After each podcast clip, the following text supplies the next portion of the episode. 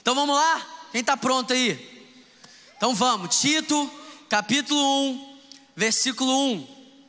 Paulo, servo de Deus e apóstolo de Jesus Cristo, para levar os eleitos de Deus à fé e ao conhecimento da verdade que conduz à piedade. Sabe, eu quero que você preste bastante atenção nessa palavra, piedade. Vamos ler junto esse versículo 1, gente? Só um versículo, vamos ler junto no 3? 1, 2, 3. Paulo, servo de Deus e apóstolo de Jesus Cristo, para levar os eleitos de Deus à fé e ao conhecimento da verdade que conduz à piedade. Pai, essa é a Sua palavra. Nós amamos a Sua palavra, nós confiamos na Sua palavra, o nosso prazer está na Sua lei, nós meditamos nela de dia e de noite. Nós queremos pedir, Espírito Santo, ilumine os olhos do nosso coração, ilumine o nosso entendimento para que as nossas vidas sejam afetadas pelo poder da Sua palavra. Torna o seu nome conhecido aqui nesse lugar, Jesus. Glorifica o teu nome. Faça aquilo que mais ninguém pode fazer, Senhor. Faça isso. Obrigado porque a sua palavra nos garante que enquanto nós pregamos a palavra da fé, o Senhor libera o teu espírito. Por isso nós queremos que essa é uma noite que vidas serão transformadas, curadas, salvas, batizadas no teu espírito, Pai. Flua no nosso meio, interaja com a gente nessa noite. Nós estamos de coração aberto nós estamos atentos, sedentos por aquilo que o Senhor deseja fazer aqui nesse lugar, em nome de Jesus. Amém, amém, amém. Gente, a gente está começando essa série é sobre isso. E durante esse mês de fevereiro, a gente vai abordar os assuntos centrais que Deus colocou no nosso coração para o nosso ano de 2022. Eu creio que 2022 é o ano da vitória, eu creio que já é o melhor ano da vida, da nossa vida, mas Deus ele quer nos dar a direção, ele quer nos instruir, ele quer abrir os nossos olhos para que pela fé a gente enxergue aquilo que ele já determinou para esse ano. E eu amo o livro de Tito e eu confesso que é, o livro de Tito nunca foi um livro que eu meditei muito. Eu sempre gostei de 1 Timóteo, eu sempre gostei de 2 Timóteo. Mas no final desse ano, no final do ano passado, no início desse ano, o Espírito Santo ele começou a queimar no meu coração para que eu fosse até o livro de Tito. Aquilo começou a vir no meu coração, eu entendi que era uma direção de Deus. E praticamente no nosso mês de fevereiro todo, a gente vai meditar nesse livro tão precioso da Bíblia. E sabe, esse, esse título, esse livro começa com o apóstolo Paulo, escrevendo a Tito, que era um filho na fé dele. E eu amo porque o apóstolo Paulo, ele é muito direto, ele é muito objetivo. E ele começa no primeiro versículo dessa carta, desse livro, deixando claro qual era o propósito da sua vida e do porquê ele estava escrevendo essa carta a Tito. Sabe, ele deixa muito claro que ele é um servo de Deus ele é um apóstolo de Jesus. Sabe, irmão, todas as vezes que você lê na sua Bíblia a palavra para, você precisa entender que a Bíblia está deixando claro o propósito pelo qual aquilo está sendo escrito. Então, todas as vezes que você estiver lendo um texto e estiver lá, não para, você para. Você para e medita, porque a Bíblia é a resposta da própria Bíblia, irmão. Às vezes a gente fica assim, a gente lê um versículo, a gente fica assim, meu Deus, mas não entendi nada, mas lê o próximo versículo. Porque muito provavelmente os próximos versículos, eles vão responder a própria palavra de Deus. Então a Bíblia responde a própria Bíblia. O apóstolo Paulo está deixando muito claro: eu sou um servo de Deus, eu sou um apóstolo de Jesus Cristo para. E sabe tudo aquilo que a gente vai abordar nesse mês de fevereiro, tudo aquilo que a gente vai abordar nessa série do É Sobre Isso, isso não, não são coisas. É, não são coisas sem importância, pelo contrário, esses são assuntos centrais para Deus.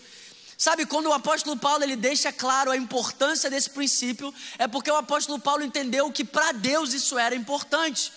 Então ele está falando para Tito: Tito, eu sou um servo e eu sou um apóstolo para conduzir os eleitos de Deus. Sabe, irmão, graças a Deus que Deus levanta homens para que eles possam ser um instrumento nas mãos de Deus, para conduzir o povo de Deus. E apóstolo Paulo era um desses instrumentos que Deus tinha levantado. E eu amo que ele começa o texto deixando muito claro que ele vai conduzir os eleitos, mas os eleitos não são os eleitos dele, são os eleitos do próprio Deus. Deixa eu te falar uma coisa, irmão. Você pertence a uma igreja local, você está enraizado numa igreja local, mas você é de Deus. Sabe, você não é meu, você não pertence a mim, você não pertence a Tainá, você não pertence aos líderes de EC. E o apóstolo Paulo, ele deixa isso muito claro para conduzir os eleitos de Deus. Então, sabe, a gente precisa olhar para a pessoa que está ao nosso redor, a gente precisa olhar para as pessoas que Deus nos confiou e entender que elas não são nossas, elas são dele. Isso traz um temor, porque eu não estou lidando com qualquer pessoa, vocês são eleitos. A Bíblia diz que antes da fundação do mundo, Deus nos escolheu nele, Deus nos, elegeu nele. Sabe, eu não estou lidando com qualquer tipo de gente, eu estou lidando com um tipo de gente que é tão importante para Deus que antes de criar os céus e a terra, ele já tinha te escolhido. Ele não apenas te escolheu, mas ele já determinou cada um dos seus dias. A gente falou isso.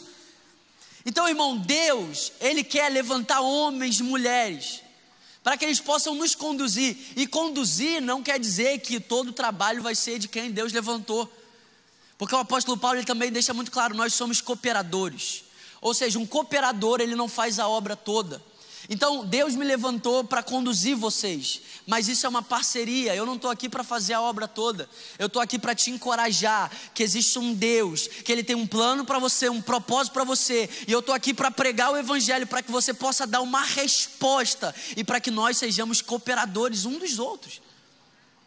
Então, sabe, os eleitos, em primeiro lugar, eles são de Deus, e nós estamos aqui para conduzir cada um deles ao pleno conhecimento da fé e da palavra de Deus. Sabe, o apóstolo Paulo ele deixa muito claro isso. Vocês pertencem a Deus. Isso não é um detalhe, irmão. Isso não é um detalhe, isso é o centro, isso é algo glorioso. É saber que Deus nos ama de tal maneira que Ele deu o seu filho para nos resgatar. Irmão, você é a coroa da criação de Deus. Você não é o centro do universo, amém? Você não é o centro de Deus, mas você é a coroa da criação de Deus. Eu creio que nesse mês de fevereiro Deus vai aquecer o nosso coração com o entendimento do quanto nós somos preciosos para Ele. Eu creio que nesse mês de fevereiro o Espírito Santo vai nos instruir para aquilo que Ele deseja gerar nas nossas vidas nesse ano de 2022. E Ele continua dizendo para conduzir ao pleno conhecimento da verdade. Sabe, irmão, quando você levanta a sua mão, você aceita Jesus, você começou uma jornada. É só o início. Quando você aceita Jesus, quando você levanta sua mão, quando você entra no GC, quando você faz um start, é só o início, existe uma jornada que Deus preparou para mim e para você. E essa jornada é a jornada para o pleno conhecimento. Sabe, graças a Deus, nós servimos a um Deus que não pode ser dimensionado. Por isso, nós vamos gastar todos os dias da nossa vida para conhecer o Senhor. E a gente nunca vai enjoar, porque Ele é eterno, Ele é infinito. A jornada do conhecimento de Deus não é uma jornada qualquer, não é uma jornada sem graça, porque a cada dia que passa nós podemos conhecer um pouco mais dele. Cada dia que passa a gente pode acessar um lugar que a gente ainda não acessou, conhecer uma verdade que a gente não conhecia ainda, desfrutar de uma realidade que a gente não desfrutou. Por isso, irmão, o Evangelho não é uma vida qualquer, não é uma vida sem graça, pelo contrário, irmão, o Evangelho é a única vida que vale a pena ser vivida.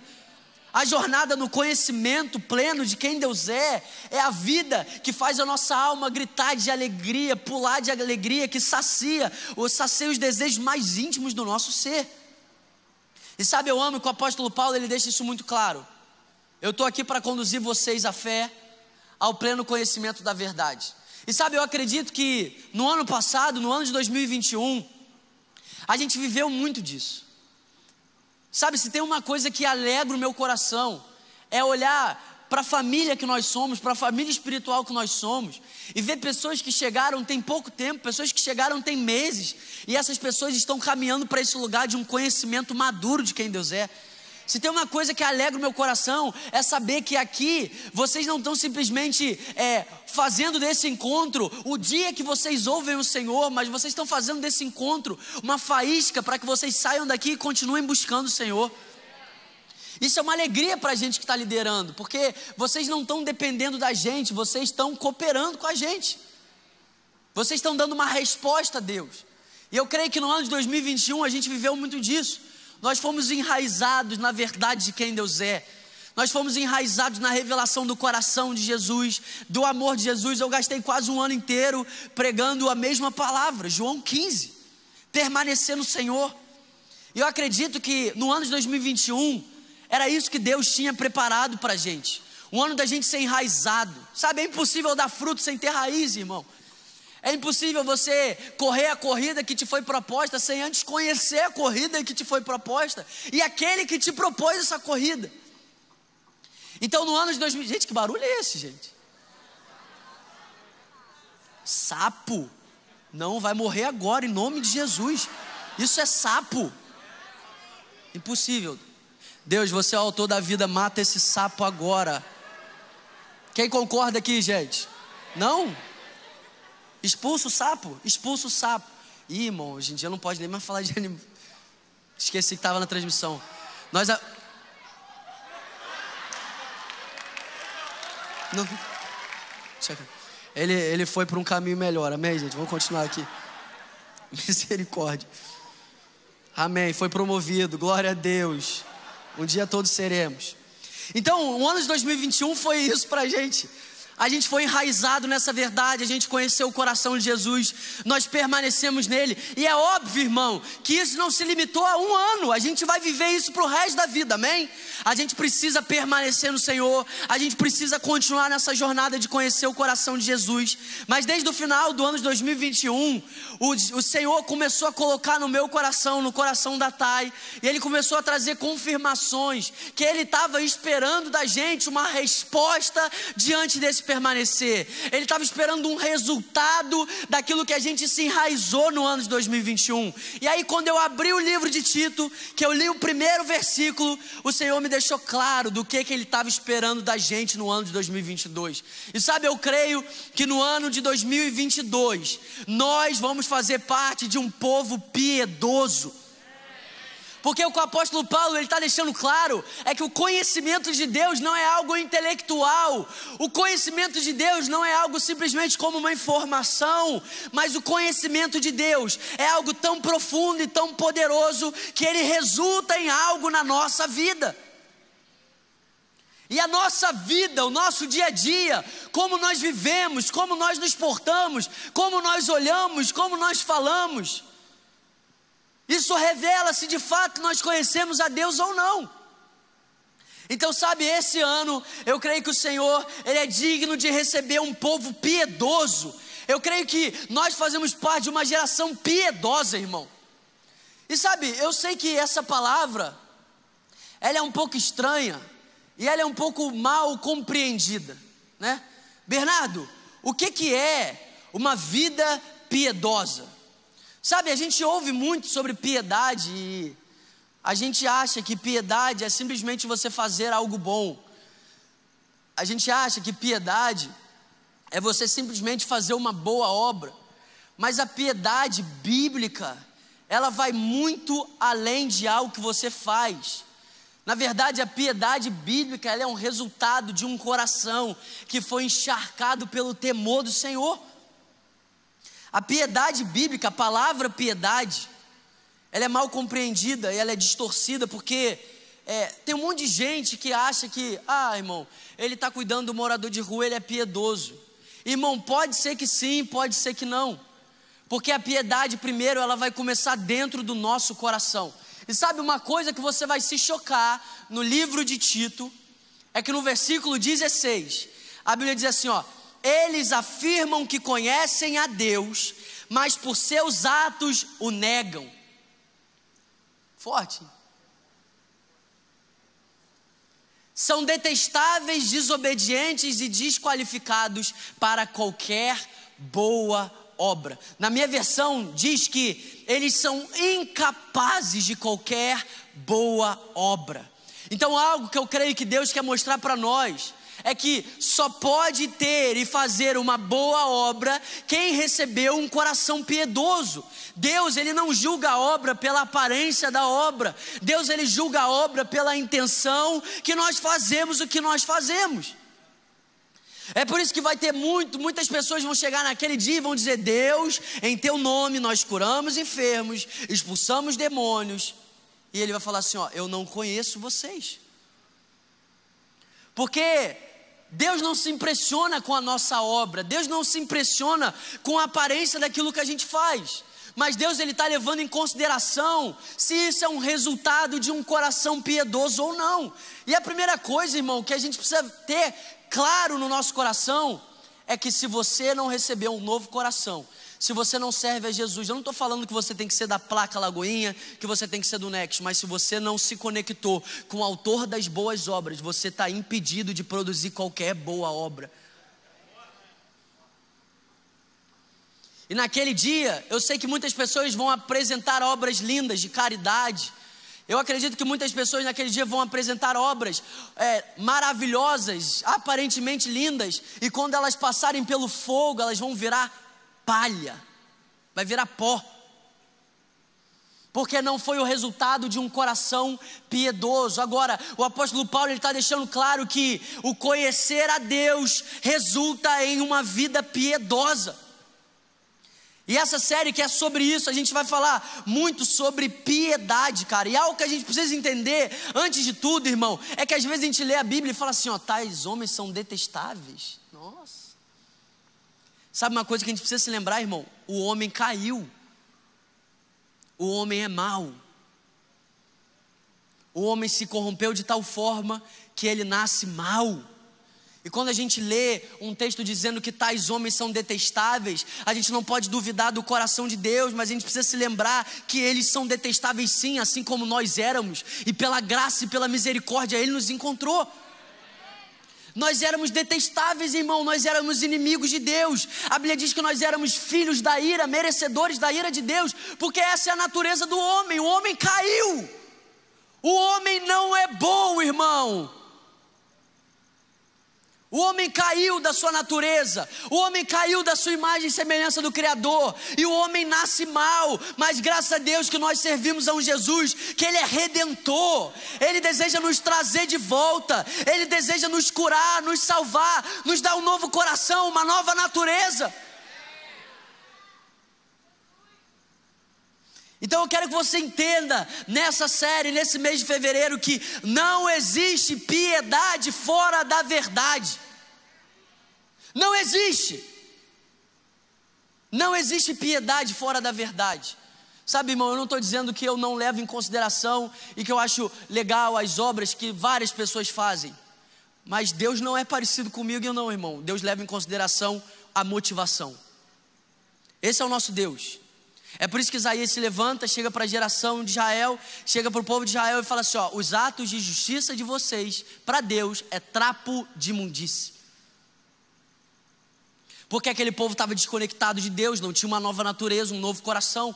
Mas existe uma realidade que Jesus veio estabelecer na nossa vida. Jesus deseja levantar um povo piedoso, um povo que conheceu a verdade, um povo que se enraizou na verdade, e essa verdade é tão poderosa que ela transforma, através do Espírito Santo, a nova natureza, a nossa natureza, o nosso coração, cara.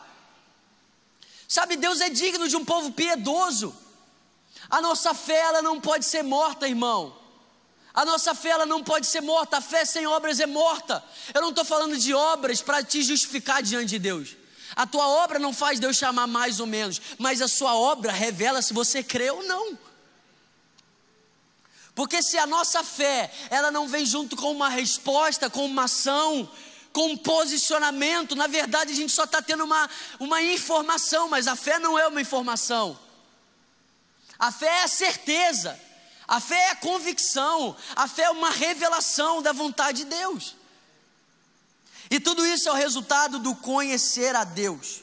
Sabe, a verdadeira piedade é uma vida de devoção. A verdadeira piedade é uma vida de reverência a Deus, uma vida de submissão a Deus. A palavra piedade vem do grego eusebeia. Ah, um nome bonito se for menina, amor. Eusebeia piedade forte. Eusebeia. E essa palavra significa bom temor para com Deus. Sabe quando você identifica uma pessoa piedosa é uma pessoa que tem um bom temor para com Deus. E sabe, irmão, esse bom temor não é um medo, é um bom temor. Nós precisamos ter um coração que teme a Deus, não com medo, um medo que nos afasta, mas um temor que nos faz nos apresentar diante dele com o um coração quebrantado, em humildade em submissão, sabe, irmão? Uma pessoa piedosa é uma pessoa que abriu mão da sua vida para viver os planos de Deus. Uma pessoa que abre mão das suas vontades para viver os planos de Deus. Uma pessoa que entregou tudo, se entregou por completo. Então, a piedade verdadeira, a piedade bíblica é um bom temor para com Deus. E eu estava lendo lá no meu dicionário e diz assim, ó, o bom temor que é acompanhado pela santificação, pela devoção e pela consagração. A pessoa piedosa é alguém que é cheia de reverência e de amor a Deus, e que em sua vida faz com que seus pensamentos, os seus motivos, os seus atos concordem com os princípios que crê. Isso é ser piedoso, irmão. É deixar a nossa vida falar mais alto do que as nossas palavras. Sabe, irmão, a respeito de pregar o Evangelho, nós precisamos pregar o Evangelho, amém? Com as nossas palavras. Um bom testemunho não salva ninguém. Um bom testemunho pode ser um caminho para o que alguém te deu o direito de você falar, mas o que salva é a palavra da fé, é o Evangelho, amém? Mas o nosso bom testemunho é a certeza de que nós de fato cremos. O nosso posicionamento, a maneira como a gente vive, ela fala se de fato a gente crê na palavra de Deus, a gente conhece o Senhor ou não. A nossa vida, ela revela se de fato a gente recebeu uma revelação ou só uma mera informação. E é óbvio, irmão, que existe um processo, amém? Existe um processo para cada um de nós. E essa vida que eu estou falando da vida de piedade, não é uma vida de perfeição. Paulo não era perfeito, Davi não era perfeito, José não era perfeito, perfeito era só Jesus, irmão.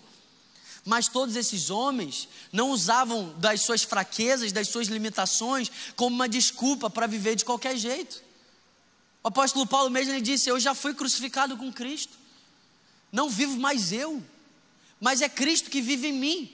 E a vida que agora eu vivo, eu vivo pela fé então, irmão, a nossa vida precisa ser uma expressão daquilo que a gente crê.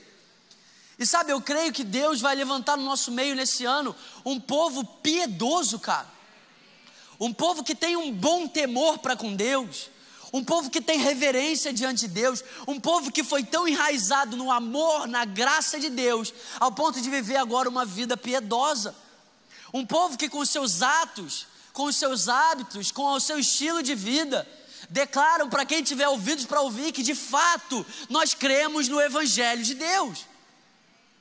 Num povo que deixa claro que a nossa fé ela não é morta, porque ela tem obras, cara. E sabe de uma coisa, isso precisa trazer a gente para um lugar de responsabilidade. Por quê? Se todos os homens que estão desconectados de Deus são incapazes de produzir boas obras, só existe um tipo de homem que é capaz de produzir uma boa obra: aquele que foi reconectado pelo sangue de Jesus ao Pai. Então, irmão, bate no teu peito assim e fala assim: ó, é minha responsabilidade, porque eu fui reconectado pelo sangue de Jesus. É nossa responsabilidade, porque nós somos filhos de Deus, nós somos eleitos de Deus, e Ele nos chamou para boas obras. Então, sabe, irmão, eu creio que em 2021 nós fomos enraizados, mas eu creio que esse é o ano da gente dar uma resposta, cara. É o ano da gente dar uma resposta para a nossa cidade, é o ano da gente dar uma resposta para as nossas faculdades, é o ano da gente dar uma resposta para os trabalhos aonde a gente está inserido, para os locais, os contextos, por onde a gente for indo e pregando o Evangelho. É o ano da gente deixar claro: nós não somos uma geração que se acovarda, nós não somos uma geração omissa, nós somos uma geração piedosa, porque nós conhecemos o Senhor, nós fomos enraizados nele, e aqueles que permanecem no Senhor, eles dão frutos para a glória de Deus.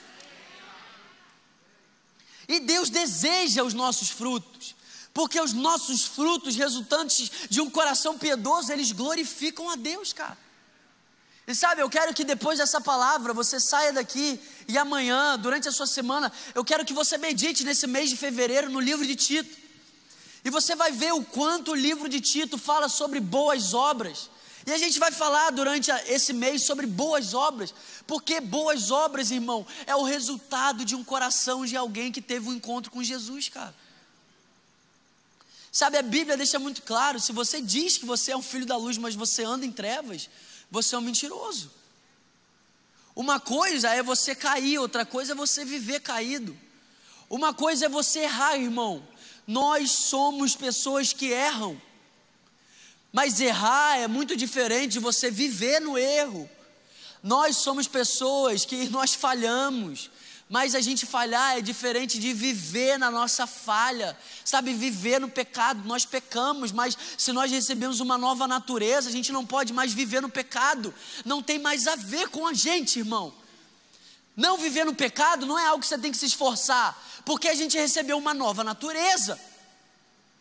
É óbvio que existe a luta entre a carne e o espírito, amém, irmão? Eu sou ser humano, tá? Não sou anjo, não. Mas a gente recebeu o poder de Deus para andar acima do pecado. A gente recebeu o poder de Deus para que a nossa vida seja uma declaração de que Deus é digno de receber um povo piedoso. Sabe algo que eu creio que Deus deseja da gente, né, nesse ano é que a gente entenda. 1 João capítulo 4, versículo 17, que diz assim, ó: "Nisso o amor é aperfeiçoado em nós". Deixa eu ler aqui no telão. Dessa forma, o amor está aperfeiçoado entre nós para que no dia do juízo tenhamos confiança, porque nesse mundo nós somos como Ele é. Cara, um povo que foi aperfeiçoado no amor, um povo que entendeu que naquela cruz Jesus ele levou os nossos pecados, ele não traz eles de volta. Um povo que entendeu que o sangue de Jesus ele é tão poderoso não para jogar o nosso pecado debaixo de um tapete, mas para apagar o nosso pecado. Um povo que foi enraizado no amor de Deus é um povo que não teme o dia do juízo. Porque aquele que teme o juízo não foi aperfeiçoado no amor. Nós não temos o que temer o nosso Deus, porque nós fomos enraizados no amor. Nós somos filhos amados, irmão. Naquela cruz a gente recebeu cura para o nosso corpo físico, a gente recebeu cura para a nossa alma, a gente recebeu o perdão total dos nossos pecados, a gente recebeu uma nova natureza. Aquilo que a gente tinha perdido por causa da desobediência, nós recebemos através da obediência de Jesus. Agora, uma pessoa que foi enraizada no amor, uma pessoa que não teme dia do juízo, ela teme uma coisa: ela teme a verdade de que nesse mundo nós somos como Ele é. Ela teme uma verdade que nós somos embaixadores do reino, representantes do reino de Deus. Ela teme uma verdade que nós somos nessa vida como Ele é, e se nós somos como Ele é, se nós recebemos um coração novo, uma nova natureza, a gente precisa andar como Ele andou, fazer o que Ele fez, olhar como Ele olhou, abraçar como Ele abraçou, ouvir como Ele ouviu. Se nós somos como Ele é, nós precisamos andar como Ele andou. E sabe uma coisa que eu amo do Evangelho? É que o Evangelho tira todas as nossas desculpas. Sabe, irmão, uma, uma realidade do Evangelho: nunca vai te faltar perdão, mas nunca vai te sobrar desculpa diante do amor de Deus. Você não precisa duvidar, sempre vai ter perdão para você diante de um arrependimento. Mas o Evangelho, nós somos indesculpáveis, cara. Sabe porque, poxa, Jesus, me perdoa, eu errei. É, eu errei, eu me arrependo, mas eu poderia não ter errado. Pô, Jesus, eu me acovardei, eu me, eu me omiti. Ele te perdoa, ele conhece teu coração. Mas sabe, nós precisamos entender, irmão, que nós somos indesculpáveis, não no sentido de que não existe perdão para nós, mas que todas as nossas desculpas, elas são insignificantes, elas são insuficientes diante do amor de Deus, cara. Sabe, todo homem que foi chamado deu uma desculpa. A gente é assim, irmão. A gente ouve um chamado tão glorioso, a gente ouve um chamado tão sobrenatural. Todo homem deu uma desculpa, Moisés deu uma desculpa, Gideão todo, deu uma desculpa, José deu uma desculpa, Davi deu uma desculpa, Daniel deu uma desculpa. Todos os homens, diante de um chamado tão glorioso, eles olham para ele, eles olham para o chamado e eles dão uma desculpa, mas o convite do Evangelho é: olhe para você, mas não demore em olhar para ele. Então nós somos indesculpáveis, não, Bernardo, mas eu sou fraco, mas o poder de Deus se aperfeiçoa na nossa fraqueza. Não, mas eu não sei falar, Moisés não sabia, Deus falou, vai mesmo assim. Ah, mas eu sou o menor da minha casa, Gideão era o menor do clã dele, mas Deus fez dele um poderoso guerreiro. Nós somos indesculpáveis, irmão. Não é sobre as nossas limitações, não é sobre as nossas qualificações, é sobre aquele que nos chama. Aquele que começou uma boa obra, não fui eu que comecei a boa obra, e graças a Deus que não fui eu, porque foi Ele, Ele disse que se Ele começou uma obra nas nossas vidas, Ele é poderoso e fiel para concluir ela. Ele começou uma obra na sua vida, Ele começou uma obra nas nossas vidas. E se Ele começou, Ele é fiel para completar aquilo que Ele começou. Ele é fiel para nos guardar até o grande dia, que os céus vão se abrir e nós veremos a Ele com os nossos olhos. Nós conheceremos como somos conhecidos, irmão. O Evangelho é o poder de Deus, é o poder de Deus para a salvação de todo aquele que crê. É o poder de Deus para nos livrar de todas as desculpas e abraçar a voz daquele que está nos chamando e dizer: Deus, eu não sei como, eu entrei aqui nessa noite, eu tenho vícios, eu tenho limitações, eu tenho fraquezas, mas se você me deu um novo coração, faz em mim, Deus, um povo piedoso, faz de mim uma pessoa piedosa. Eu quero ter reverência, eu quero temer o Senhor, eu quero ter um bom temor. Eu fui enraizado no seu amor e eu quero que a minha vida seja uma expressão de que eu permaneço em você. Sabe, irmão, Deus é digno dos nossos frutos. Deus é digno da nossa resposta diante do chamado dele. Deus é digno de nessa noite a gente começar esse ano de 2022 batendo no peito e assumindo a nossa responsabilidade. É nossa responsabilidade sair por aqui e pregar o Evangelho. É nossa responsabilidade encontrar um enfermo e orar por ele. É nossa, é nossa responsabilidade olhar a viúva e o pobre e não dizer, tipo assim, apenas Deus te abençoe, mas faz alguma coisa, irmão. A Bíblia diz que aquele que olha um pobre na sua necessidade e não dá aquilo que ele tem, não ama a Deus, cara. Sabe, nós somos responsáveis, irmão, por dar uma resposta a essa palavra. E eu creio que esse coração piedoso vai fazer com que a gente, nessa noite, nessa nova estação, a gente dê uma resposta para o chamado de Deus. Sabe, é maravilhoso, irmão, estar tá aqui, ouvir a palavra, pertencer a uma família espiritual, mas Deus espera da gente uma resposta.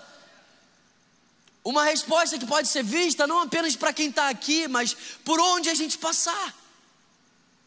Uma resposta que pode ser vista em todos os lugares que a gente for. Sabe, o livro de Tito deixa muito claro, eu não vou entrar em detalhe nisso aqui, porque isso a gente vai falar semana que vem, mas através das nossas obras, Deus é glorificado, através das nossas obras, a beleza da doutrina de Deus é exaltada. Sabe, quando você tem uma boa obra, um coração piedoso, a beleza da palavra de Deus ela é exaltada na sua vida. Deus ele é glorificado quando você dá uma resposta e deixa essa fé brotar do seu coração e resultar em uma boa ação, uma boa obra. Efésios capítulo 2, versículo 10 diz: Pois fomos feitos por Ele. Isso já é maravilhoso.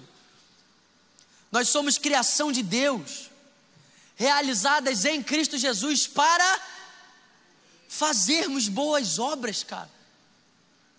Isso faz parte do nosso DNA. Isso faz parte da nossa identidade. O texto continua dizendo: as quais Deus preparou antes para nós as praticarmos. Sabe, antes de você nascer, Deus já tinha preparado boas obras para você praticar. Antes de você nascer, Deus já tinha preparado as boas obras que você iria praticar. E a gente precisa saber isso, porque esse é o remédio para nunca ser soberba. A boa obra que você está fazendo, você só está fazendo porque Deus preparou ela para você fazer. Esse é o remédio para você nunca apontar para você mesmo. Quando você fizer uma boa obra, você nunca vai roubar a glória de Deus, porque você sabe de onde Deus te tirou. Você sabe que você viveu anos num lugar onde você era incapaz de produzir qualquer boa obra. Você sabe que você nasceu destituído da glória de Deus. Você sabe que você e eu, nós éramos merecedores da ira de Deus, irmão. Jesus naquela cruz, Jesus não carregou a ira do diabo, Jesus carregou a ira de Deus, a ira de Deus contra o pecado. Jesus carregou a ira de Deus para que nós pudéssemos ser aperfeiçoados no amor, para que nós pudéssemos hoje, sem nenhum complexo de inferioridade, sem nenhum medo, ter a certeza de que Ele é um bom Pai. Ele é o nosso Abba Pai, aquele que nos amou primeiro. Sabe, às vezes a gente fala tantas palavras e a gente para de se assustar com elas. A Bíblia precisa assustar a gente, irmão. A gente não pode ler Salmos 139 e não ter o nosso coração quebrado com um assombro de tamanha graça, tamanha misericórdia, tamanho amor. Você não é uma pessoa perdida, irmão. Antes de criar os céus e a terra, Ele sonhou com você. Ele determinou cada um dos dias dele diante dessa revelação. Davi ele está falando: Meu Deus, se eu for contar a soma dos pensamentos de Deus, são como as areias do mar. Areias da praia. Do mar ou da praia, nem sei. Sabe, a gente precisa se lembrar da soma dos pensamentos de Deus ao nosso respeito, cara. Porque a vida de Davi era consequência disso. A vida de Davi é a resposta diante de tamanha graça. Meu Deus, você me escolheu em ti. Você me criou para você. Você me realizou em Cristo Jesus. Você escreveu cada um dos meus dias, irmão. Tem noção do quanto isso é paz para o nosso coração? Diante das incertezas, diante do medo, diante das impossibilidades, irmão, a maior impossibilidade não tem poder para alterar nem afetar aquilo que Deus determinou. Ou você acha que aquilo que Deus determinou, a crise econômica muda? Ou você acha que aquilo que Deus determinou, a política muda. Que tal a gente começar a olhar tudo servindo daquilo que Deus determinou? Ao invés de ver tudo indo contra contra o que Deus determinou. Que tal a gente olhar para todas as coisas e acreditar, por mais louco que isso seja, que elas estão servindo aquilo que Deus determinou? E que muitas vezes no meio disso tudo Deus está fazendo uma boa obra. Sabe, tem uma excelente obra que. Ai, não vou entrar nisso aqui não. Depois a gente entra. Não, hoje não dá não. Sabe, cara, tem uma excelente obra que Deus faz por trás dos homens mais perversos. Sabe qual é a obra? Deus purifica a igreja. O que que purifica a gente mais do que um homem perverso do nosso lado? Que que purifica a gente mais do que um governo perverso? O que que purifica a gente mais do que uma crise econômica? Me fala. Existe beleza na crise. Existe beleza na doce e amarga providência de Deus. Ele está fazendo uma boa obra por trás de todas as suas pessoas. Ele está, irmão, ai meu Deus, tem gente que acha que Deus vai fazer a obra só se Bolsonaro continuar lá. Se Lula entrar lá amanhã, Deus continua fazendo a obra. Se Deus chamou Nabucodonosor de meu servo. Sabe, irmão, o diabo é um cachorrinho na coleira de Deus. E é aquela coleira que ele aperta, vai um pouquinho mais, daqui a pouco enforca, puxa de novo, aí vai, aí volta, sabe aquele espudo que fica com aquela coleira assim. É, irmão, esse é o diabo, na coleira da soberania de Deus. Que tal a gente acreditar que ninguém pode anular os intentos de Deus? Que tal a gente acreditar que nada, nada nem ninguém pode frustrar os planos do Senhor para o teu 2022 e para o resto da sua vida? Bernardo, agora você vai ser pai. Como é que vai ser o teu filho, a tua filha? Olha como é que o mundo tá, meu amigo. Você não entendeu nada. Antes do meu filho estar tá na barriga da minha esposa, Deus já tinha escolhido ele, escrito cada um dos dias dele. E nada nem ninguém pode frustrar os planos de Deus. Nada. Um governador não pode, um presidente não pode, um prefeito não pode, um rei não pode, uma autoridade não pode, porque toda autoridade é constituída por Deus. E toda autoridade serve o propósito de Deus. Por mais que a nossa mente não consiga captar isso. Então, um povo que confia no plano do Senhor é um povo livre, cara. Sabe, isso não tira a minha responsabilidade, sabe, gente? A gente está falando de política. Isso não tira a minha responsabilidade de votar consciente. Isso não tira a minha responsabilidade de ser uma pessoa prudente, de analisar, de orar. Claro que não. Mas a confiança que a gente tem de que o Deus soberano é o nosso Deus, o Rei de Reis, Senhor dos Senhores o autor e o consumador da nossa fé, o início e o fim, o alfa e o ômega. É o Deus que nós servimos, é o Cristo que nós servimos.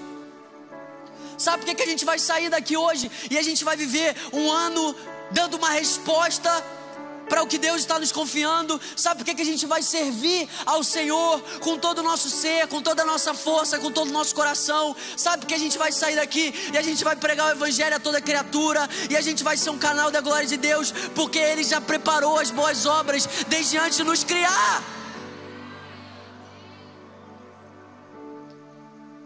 Isso não tem que ser nenhum alvo, isso tem que ser a consequência. Agora, se nós de fato fomos enraizados no amor dele, nós precisamos ser como ele é, viver como ele viveu. Sabe, eu amo porque em Efésios capítulo 2 eu estou caminhando para o fim. Efésios capítulo 2 vai ser o último texto que eu vou ler, versículo 1 ao 12. Vocês estavam mortos em suas transgressões e pecados. Quem se identifica? Todos nós nos quais costumavam viver quando seguiam o presente ordem desse mundo, e o príncipe do poder e do ar, o espírito que agora está atuando nos que vivem na desobediência. Anteriormente, todos nós também vivíamos entre eles, satisfazendo a vontade da nossa carne, seguindo os desejos e pensamentos. Como os outros, éramos por natureza merecedores da ira. Todavia, eu amo todavia. Todavia, Deus, que é rico em misericórdia, pelo grande amor com que nos amou, Ele nos deu vida quando Cristo, quando ainda estávamos mortos em transgressões. Em Cristo Ele nos deu vida, pela graça nós somos salvos. Deus nos ressuscitou com Cristo e com Ele nos fez assentar nas regiões celestiais em Cristo Jesus para mostrar. Irmão, deixa eu te falar uma coisa: você não serve a um Deus tímido, Deus quer mostrar. Para mostrar nas eras que hão de vir a incomparável riqueza de Sua graça, demonstrada em Sua bondade para conosco em Cristo Jesus. Pois vocês são salvos pela graça, por meio da fé, isso não vem de vocês, é dom de Deus não por obras para que ninguém se glorie, porque somos criação de Deus, realizada em Cristo Jesus para fazermos boas obras, as quais Deus preparou antes para nós as praticarmos. Portanto, lembrem-se de que anteriormente vocês eram gentios por nascimento e chamados em circuncisão pelos que se chamam circuncisão, feito no corpo por mãos humanas, e que naquela época vocês estavam sem Cristo separados da comunidade de Israel, estrangeiros quanto à aliança da promessa, sem esperança e sem Deus no mundo. É por isso que a gente não podia andar em boas obras, porque é impossível andar em boas obras sem andar com o autor das boas obras. É impossível andar em boas obras sem andar com Deus. Sem Deus, sem Cristo, sem boas obras. Essa era a nossa realidade. E se você entrou aqui e essa ainda é a sua realidade, ela vai deixar de ser hoje. Porque hoje existe um Deus que quer andar com você, existe um Cristo que quer andar com você, existe um Cristo que quer te perdoar, te curar, te lavar, te fazer uma nova criatura. Agora, se sem Deus, sem Cristo, nós não andávamos em boas obras, agora com Deus e com Cristo, nós andamos em boas obras. Mas nós só podemos andar em boas obras quando nós andamos com Deus, que é o autor das boas obras.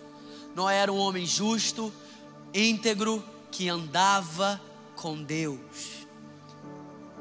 E por isso ele era um homem de boas obras.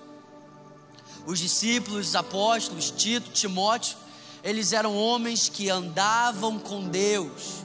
E por isso eles também andavam nas boas obras que Deus tinha preparado. Sabe, irmão, mas antes de andar em boas obras, existe uma obra que é a obra mais gloriosa que o Espírito Santo ele gera dentro dos nossos corações. E essa obra, que é a mais gloriosa do que qualquer obra que a gente pode fazer, por mais maravilhosa, maravilhosa que ela seja, é a obra do novo nascimento. Porque Jesus não veio simplesmente ser um exemplo, Jesus não veio simplesmente ser um modelo, Jesus ele veio para nos dar uma nova natureza. O Evangelho, irmão, não é um convite para simplesmente você abraçar um estilo de vida. O Evangelho é o poder de Deus para nos transformar. Sabe, nós nascemos no pecado, mas nós não precisamos permanecer no pecado nós nascemos destituídos da glória de Deus, mas que se você tiver ouvidos para ouvir o Senhor te chamar hoje, você se acredite, você se lembre de que você não precisa permanecer destituído da glória de Deus. Existe uma vida gloriosa que Deus preparou para cada um de nós. Existe uma realidade sobrenatural que Deus já preparou para cada um de nós. E Deus não depende de geografia, Deus não depende das suas habilidades, Deus não depende da sua conta bancária, Deus não depende dos seus dons. Deus só deseja o seu coração quebrantado e prostrado diante dele, porque é ele que começa a obra, e a obra que ele começa na sua vida, ele garante até o fim que ele vai concluir.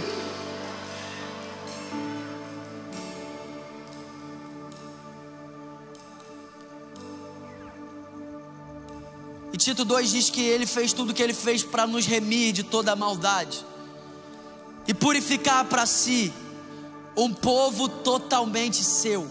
É esse povo que Deus está atrás. É esse tipo de gente que Deus está atrás. A Bíblia diz que Deus achou Davi, só acha quem procura. Deus estava procurando por Davi. E o Deus que estava procurando por Davi, os olhos dele estão atentos sobre esse lugar, os ouvidos dele estão inclinados ao seu clamor, e o braço dele não está encolhido para que não possa te salvar nessa noite. É por isso que Isaías, diante dessa realidade, ele diz: busque invoque o Senhor enquanto ele está perto. Busque invoque o Senhor enquanto você pode encontrá-lo. Ele está aqui nessa noite para fazer aquilo que você não consegue fazer sem Ele. Ele está aqui nessa noite para no início desse ano marcar para sempre a sua vida, realizando a obra mais gloriosa, que é a obra dos perdões dos pecados, da nova criação, do novo nascimento. Tem noção que você pode sair daqui sem nenhum complexo de culpa diante de Deus. Tem noção que você pode sair daqui e não viver cabisbaixo diante de Deus. Mas a Bíblia diz que nós podemos nos aproximar, sabendo que Ele nos ama. Essa é a obra mais gloriosa. E é essa obra que gera todas as boas obras que Ele já preparou para que nós andássemos. Sabe, eu não sei qual é a realidade que você se encontra hoje. Se você já viveu essa obra, a mais gloriosa obra, hoje o que Deus espera de você é uma resposta. Hoje o que Deus espera de você é uma resposta: Deus, eu quero ter um coração piedoso. Eu quero ter um coração igual ao seu. Deus, eu quero viver uma vida piedosa. Mas você está aqui e você precisa hoje, não apenas das boas obras, mas você precisa da obra mais gloriosa, que é a obra que Jesus fez naquela cruz. Essa obra está disponível para você, irmão a obra mais preciosa, quando o Filho de Deus não usurpou do ser igual a Deus, mas ele abriu mão da sua glória para vir como homem, para vir como servo, carregar a nossa sentença, o nosso pecado. Aquela cruz era minha, aquela cruz era sua, mas o Deus encarnado, ele carregou os nossos pecados, Ele carregou a nossa sentença. Existe uma nova realidade para você nessa noite. Você pode sair daqui hoje completamente restaurado, curado. Você pode começar a viver hoje diante do seu sim. Uma vida extraordinária que Deus já preparou para você. Essa vida não é uma vida com ausência de problemas. Não é uma vida com ausência de circunstâncias. Mas é uma vida onde a gente nunca vai ter ausência dele. Ele nos garantiu: quando você passar pelas águas, elas não vão te afogar, porque eu estarei contigo. Quando você passar pelo fogo, o fogo não vai te queimar, porque eu estarei contigo. A única ausência que Deus nos prometeu que nós nunca experimentaríamos diante do nosso sim é a ausência dele. Sabe, eu creio que o Espírito Santo está dizendo isso para nós nessa noite. Busca o Senhor, invoca o Senhor enquanto Ele está próximo. Busca o Senhor enquanto você pode encontrar, você pode ter um encontro com Deus hoje. Será que você pode ficar de pé no seu lugar? E é sobre isso, irmão. É sobre a obra mais gloriosa, a obra da cruz. É sobre a obra que pode fazer o que ninguém pode fazer. Só Jesus pode perdoar pecados. Só Jesus pode curar o nosso ser por completo. Jesus não é uma anestesia para os nossos problemas, Jesus é a cura para os nossos problemas. Jesus é a cura, a cura para o medo, a cura para a acusação, para a vergonha, a cura para a depressão. Jesus, aquele que te criou, aquele que sonhou com você aquele que de forma assombrosamente maravilhosa te gerou nele, aquele que já viu o seu futuro e sabe que é glorioso, aquele que já escreveu cada um dos seus dias. E sabe qual é a boa notícia? Ele está aqui. Ele está aqui. Ele está na casa, meu irmão. Será que você pode reconhecer a presença dele aqui? Será que você pode agora voltar o seu coração para Ele, a sua atenção para Ele, os seus olhos para Ele?